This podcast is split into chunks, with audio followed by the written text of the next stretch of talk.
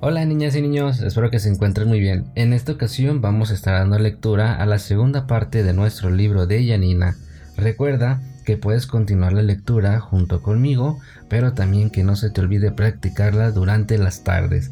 En esta ocasión, pues nos quedamos en la página número 39 y comencemos. Dice, epílogo, tengo que confesar que, en la vida real y no en el cuento, Yanina y yo íbamos caminando juntos hace unos días ella me dijo que si de pronto se nos apareciera un monstruo, me empujaría para que me comiera a mí primero. ¿De verdad? le pregunté doblemente incrédulo. Incrédulo por su tamaña sinceridad, incrédulo por su tamaña crueldad. No lo puedo remediar, les tengo un miedo insuperable a todos los monstruos del mundo. Pero de verdad me empujarías. Cometí el error de preguntar. Ella sonrió y se encogió de hombros, luego agregó pero no te preocupes, hoy no va a venir ningún monstruo, hoy no. Asesino de pollitos. Ahí él le empezó a dar asco a su hermanito. Todo inició con los huevos. A ella también le gustaban los huevos antes, pero antes, claro, todavía ha estado, estado bien. Y comía huevos duros con jamón revueltos, rancheros con frijoles y todo tipo de platillos que le hiciera su mamá por la mañana, cuyo ingrediente principal fueran los huevos. Incluso ella y su hermanito competían para ver quién comía más y quién comía más rápido y quién dejaba más limpio el plato. Un día, sin embargo, Gia pensó que los huevos eran pollitos, bueno, prepollitos, o sea, la casa blanca, ovalada y frágil donde iban a nacer los pollitos, pero donde después no nacían por culpa de nosotros, de los huevos, de los asesinos de pollitos, y ella no volvía a comer ningún huevo. Ni con salchicha, le preguntó sorprendido su papá. Ni revuelto con papas, le preguntó sorprendida su mamá. Ni relleno de queso, le preguntó sorprendido su hermanito. Ya con la boca apretada y los brazos cruzados, negó moviendo la cabeza de un lado a otro. Su mamá, por supuesto, la castigó. Su papá, por supuesto, la castigó. Su hermanito, por supuesto, quiso entenderla. ¿Por qué? Pero ¿cómo él habló con la boca llena de huevo y con los labios llenos de migajas de huevo y ella sintió asco por primera vez de su hermanito y fue incapaz de hablar. Tanto castigo y tantas ganas de comprender fueron inútiles porque ella no volvía a llevarse bien ni una pizquita de huevo a la boca. Yo no soy una pollicidia, le dijo una vez a su hermanito cuando se cansó de tanto. ¿Por qué? ¿Por qué? porque pero su hermanito ni se mutó porque no sabía lo que significaba esa palabra. Como sea, policida se convirtió en el apodo de su hermanito y cada vez que alguien le preguntaba si tenía hermanos, ella decía que no. No era un juego y estaba convencida de que su hermanito era un asesino y de verdad le daba asco lo que hacía él, así que quiso ayudarlo. Fue cuando ella decidió leer todos los cuentos de ogros que encontró en la casa, pero su hermanito no entendió que era casi lo mismo comer niños que comer pollitos, así que ella decidió que si no era capaz de ayudarlo a él, entonces iba a ayudar a ellos. Empezó a esconder los huevos. Cada día tomaba uno, solo uno para que su mamá no lo echara en falta y lo escondía día tras día, uno por uno. Había aprendido que con el calor los prepollitos se convertían en pollitos, de modo que los metía entre los calcetines, en los bolsillos de los sacos de su papá, incluso en el abrigo de piel de su mamá, y luego los visitaba cada vez que podía para ver si ya habían nacido. Poesidia le dijo a su hermanito el día en que ella llegó para salvar el último huevo del envase y se encontró con que su hermano lo había hervido y ahora él quería enseñarle el truco del huevo duro. Pollicida murmuró al cerrar los ojos para no ver cómo su hermano le quitaba las dos puntas al cascarón y luego soplaba por uno de los agujeros. Pollicidia, casi gritó, sorprendida a su pesar cuando abrió los ojos y vio que su hermano se había quedado con el huevo duro en una mano y con el cascarón sin romper en la otra. ¿Verdad que sí? le preguntó orgulloso el hermanito porque de pronto le pareció a él que la palabra que su hermana le decía era como un piropo, como una buena palabra, como un regalo. Pollicida repitió su hermana con verdadero asco antes de gritar sobre sus talones antes de girar sobre sus talones y marcharse. Pollicidia, repitió él como si la palabra fuera un caramelo y le estuviera saboreando. El caso es que si los huevos hubieran estado duros como el que se comió su hermano, no habría sido tan catastrófico la guerra de los huevos como le llamarían después en casa de Gia. Ella había salvado ya tantos huevos que ni siquiera se acordaba dónde los había puesto, así que todos en la familia empezaron a encontrárselos de la peor manera en que se puede encontrar un huevo. Crash, ay, Crash, ¿qué es esto? Crash, maldita sea, Crash, pero... Crash, ¿qué diablos? Y su hermanito sacaba el pie amarillo de su zapato y su mamá extraía de su mano a Ariel de uno de los bolsillos del abrigo y su papá se quitaba apresuradamente de la cabeza amarilla el sombrero que recién se había puesto y ahí aparecía el huevo, escurriendo en su pelo o en los calcetines o en toda la mano como si fuera una, una cascada babosa. ¡Guía! ¡Guía! ¡Guía! Y, y, Guía se quedaba quietecita, quietecita bajo la cama o en el armario o tras las puertas hasta el día en que se hasta el día en que sin querer ella misma pisó un huevo con su pie desnudo y ahora amarillo. Por eso lo encontraron solo tuvieron que seguir sus gritos y sus huellas amarillas. Pollicidia pollicidia se decía a sí misma. Cuando la encontraron bajo las cobijas bañada en lágrimas. Soy una pollicidia lloraba con tanta tristeza que sus papás ya no le castigaron sino que la escucharon y fue así como pudieron enterarse de lo que sucedía. Pero hija, no todos los huevos vienen con pollito, les dijo su mamá. Sí, respaldó su papá. Los que tienen pollitos se los dejan a las gallinas y a nosotros nos dan las casitas vacías. Bueno, casi vacías.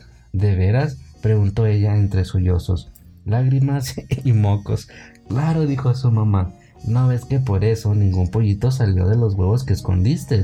Si no, toda la cáscara estaría llena de pollitos. ¿Verdad, papá? dijo su hermanito, que poco a poco empezaba a comprender lo que su hermana había estado intentando explicarles durante días. Claro, claro, confirmó distraídamente su papá.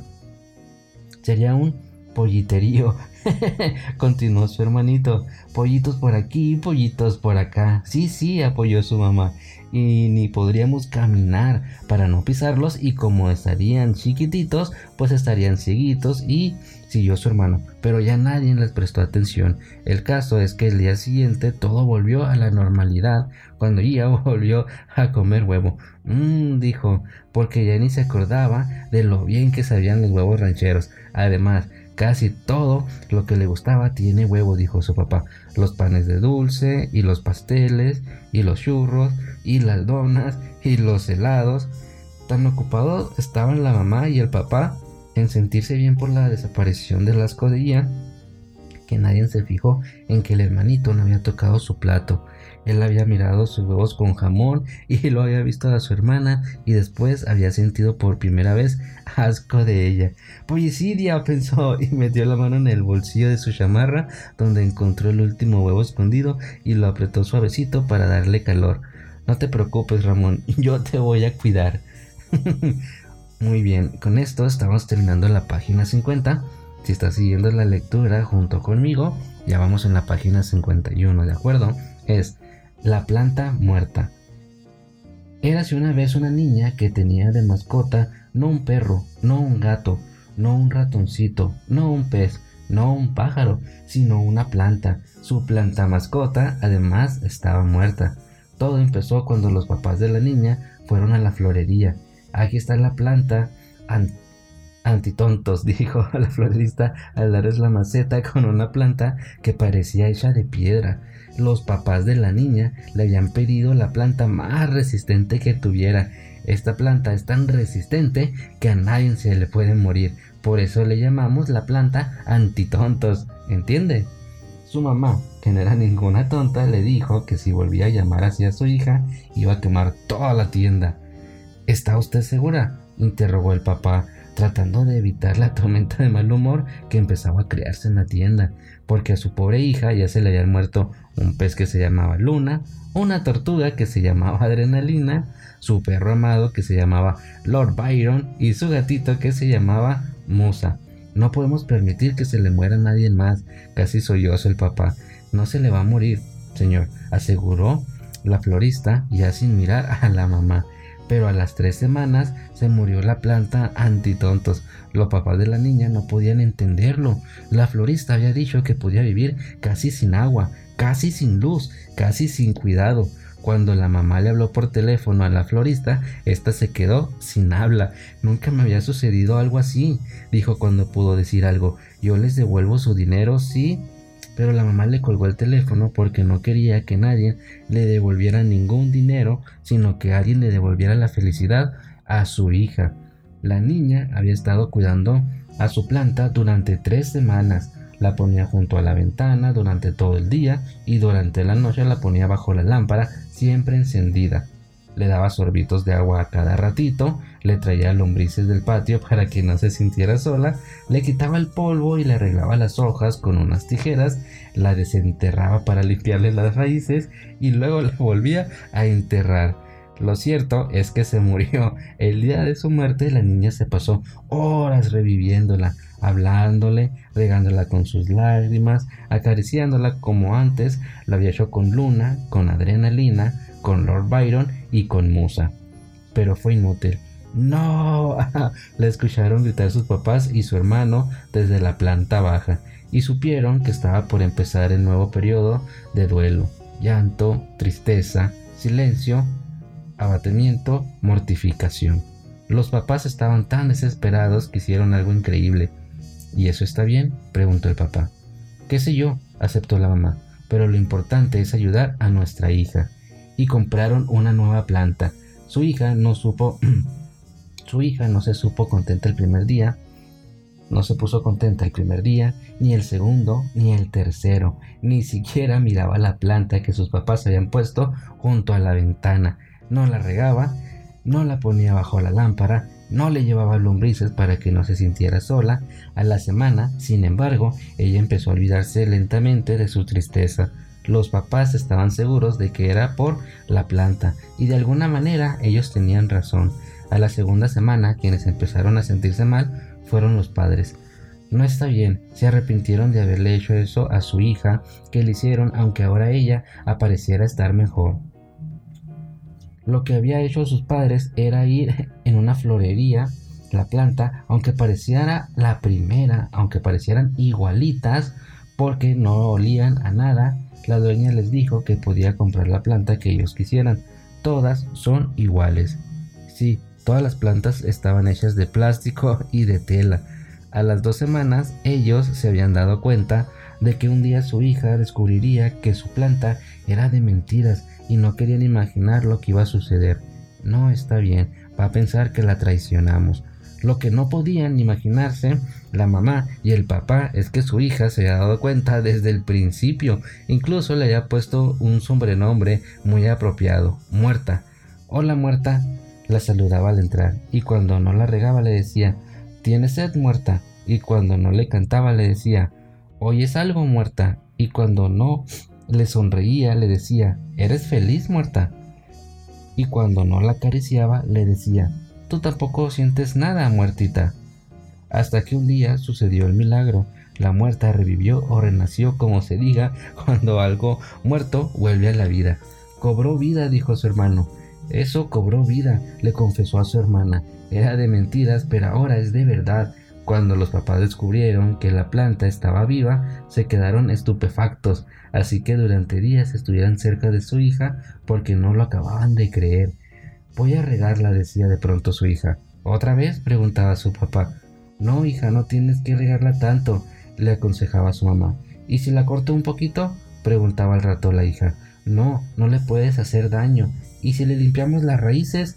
Ah, hija, ¿qué ocurrencias tienes? Una planta nunca tiene sucias sus raíces. El caso es que por estar tan ocupados con el milagro de la planta que vivió, y también con el descubrimiento de que su hija ahora estaba aprendiendo que cuidar significaba no descuidar pero tampoco cuidar de más. Nadie notó que su hermano se había vuelto pobre. Sí, todo el dinero que por mucho tiempo fue teniendo en su alcancía con forma de porquito había desaparecido de la noche a la mañana. Aunque él era el pobre ahora, al menos le quedaba la satisfacción de haber hecho algo bueno, todos sus ahorros invertidos en la felicidad de su hermana. Había comprado una planta de verdad y había escondido la planta de mentiras en el fondo del ropero. La verdad es que también se había hecho de una nueva amiga. Hola muerta, se asomaba él al ropero a veces. Acá afuera seguimos bien. ¿Y tú? Y por supuesto que ella estaba bien. Siempre de los siempre bien. Muy bien, con esto ya estamos pasando a la siguiente página y tenemos un título nuevo. Vamos en la página número 60, ¿de acuerdo? Para que continúes la lectura junto conmigo o te puedes sentar y escuchar, ¿de acuerdo? Porque tienes que poner atención a todos los detalles porque recuerda que al final pues vamos a hacer un examen. Dice, la televisión anti-monstruos. Desde que me acuerdo, todos nosotros le teníamos miedo a algo, menos Nina. Un día nos confesó su secreto. Es que yo dijo haciendo una cuevita con ambas manos para meter ahí su secreto. Tengo una televisión. ¿Y eso qué? La cuestionó de inmediato Sara. Yo tengo dos, la de mi mamá que tiene en su habitación y además la otra de la sala. Y de todos modos siguen viniendo los perros del, del caverno. Así no se dice, la corregí yo, se dice invierno. No, los míos no vienen del frío, replicó Sara, sino del diablo. Yo también tengo una, retomó Judith la cuestión del televisor. La mía es grandísima, intervino Miguel. Y la mía viejísima, dijo Oscar. Así que yo tuve que secundar. Bueno, yo también tengo una y luego confesé aunque está un poco descompuesta, pero la verdad es que la mía no estaba un poco descompuesta, sino un mucho, porque primero la televisión se había llenado de rayas como si fuera una cebra, y luego las rayas se inclinaron igual que si la cebra se hubiera parado en dos patas como el caballo del llanero solitario. Nina nos escuchó pacientemente sin decir nada. Luego sencillamente agregó, la mía, la de mi cuarto, se queda encendida toda la noche. Se prende sola casi gritó del puro susto. Sara, como la película de... No la interrumpió Nina. Yo la prendo, todos nos miramos sin comprender. ¿No duermes? preguntó Oscar. Claro, por eso no tienes miedo, te la pasas toda. Sí duermo, ese es el chiste, ¿no? Dormir la prendo para dormir. Pero, dijo Judith, sin embargo, no supo cómo continuar. Entonces la prendes para... para... Retomó la réplica, pero sin darle tampoco mucho tiempo. Sí, para que me ayude. Así supimos que existían los televisores antimonstruos y todos nos morimos de la envidia. Cuando se fue Nina, después de aplastarnos con la verdad de su secreto, nos quedamos callados por mucho rato, pensando en que sería maravilloso dormir sin miedo. Vamos a robársela, dijo Sara. Quisiera decir que su idea no tuvo eco, que al principio no quisimos, que no éramos tan malos, pero la verdad es que esta historia trata del robo de la única televisión anti-monstruos del mundo. Sí, sí, sí, estuvimos todos de acuerdo con la idea de Sara, pero luego debimos esperar hasta el cumpleaños de Nina para que ella nos invitara a su casa. Todos llevamos disfraces y regalos. De acuerdo, recuerdo que fue la primera vez que la vimos. Nina abrió la puerta de su cuarto para guardar sus regalos y entre las cajas con moños y el marco de la puerta logramos ver esa televisión. Era bien, pero bien vieja y bien fea. En lugar de antena tenía un gancho de ropa. La pantalla era ovalada como medio cascarón de huevo y tenía montones de botones. Fue amor a primera vista. Entre nuestros disfraces habíamos llevado a escondidas cuatro capas de luchadores amarradas entre sí. El plan era distraer a Nina y luego que los más fuertes entráramos en su cuarto. La primera parte no fue nada difícil porque Nina, cuando nadie la veía, se distraía sola comiéndose el merengue de su propio pastel. Así que nuestro primer, así que primero lo intentamos entre tres y luego Miguel le habló a Sara y lo intentamos entre cuatro y finalmente Sara le habló a Judith y lo intentamos entre los cinco, pero el televisor no se movió. Bueno, si se movió un poquito, se le cayó la tapa de atrás. A lo mejor está llena de monstruos y por eso pesa tanto, dijo Judith, mirando la cantidad de cables y bulbos que se quedaron al descubierto con la caída de la tapa. Es entre monstruos, no come monstruos, replicó Sara demasiado tarde. Todo le habíamos quitado las manos de encima del televisor y lo mirábamos con desconfianza, como si de un momento a otro fuera a empezar el escape de los monstruos y bocas feísimas y llenas de dientes empezaron a, a mordisquearnos. Salíamos Salimos derrotados de su cuarto, pero entonces a mí se me ocurrió lo del espérenme y volví a entrar. Esa noche, como siempre, yo no dormí por la culpa de mi pesadilla.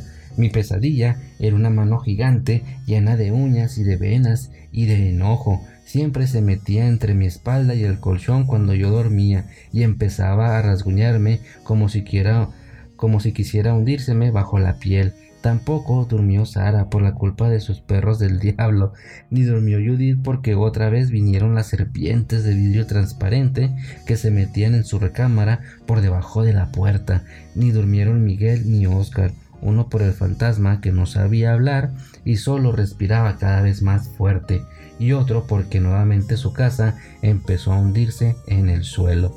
Ninguno durmió por culpa de nuestros miedos, pero por primera vez tampoco durmió Nina. Al día siguiente todos llegamos a la escuela menos ella. Está enferma, dijo la maestra. Está en el hospital.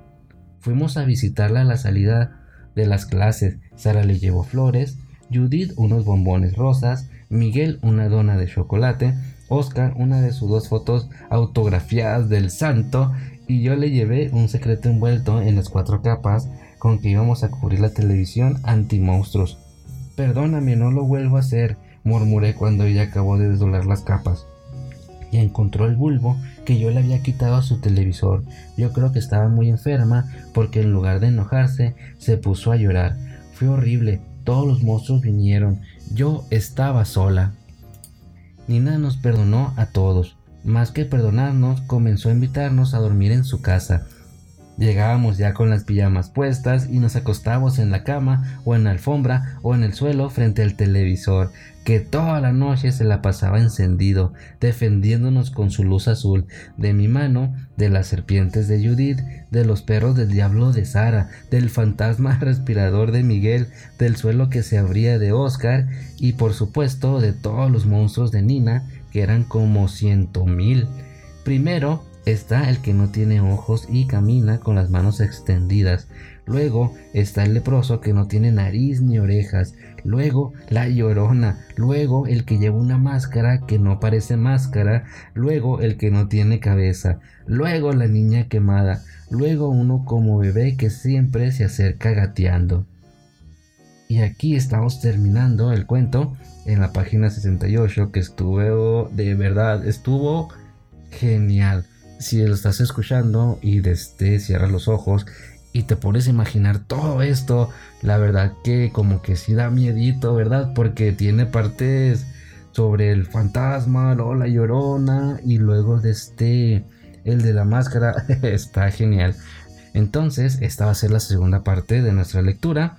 Y vamos ya después a subir la tercera parte, que va a ser la final. Recuerda siempre poner atención a todos los detalles y practicar la lectura todas las tardes.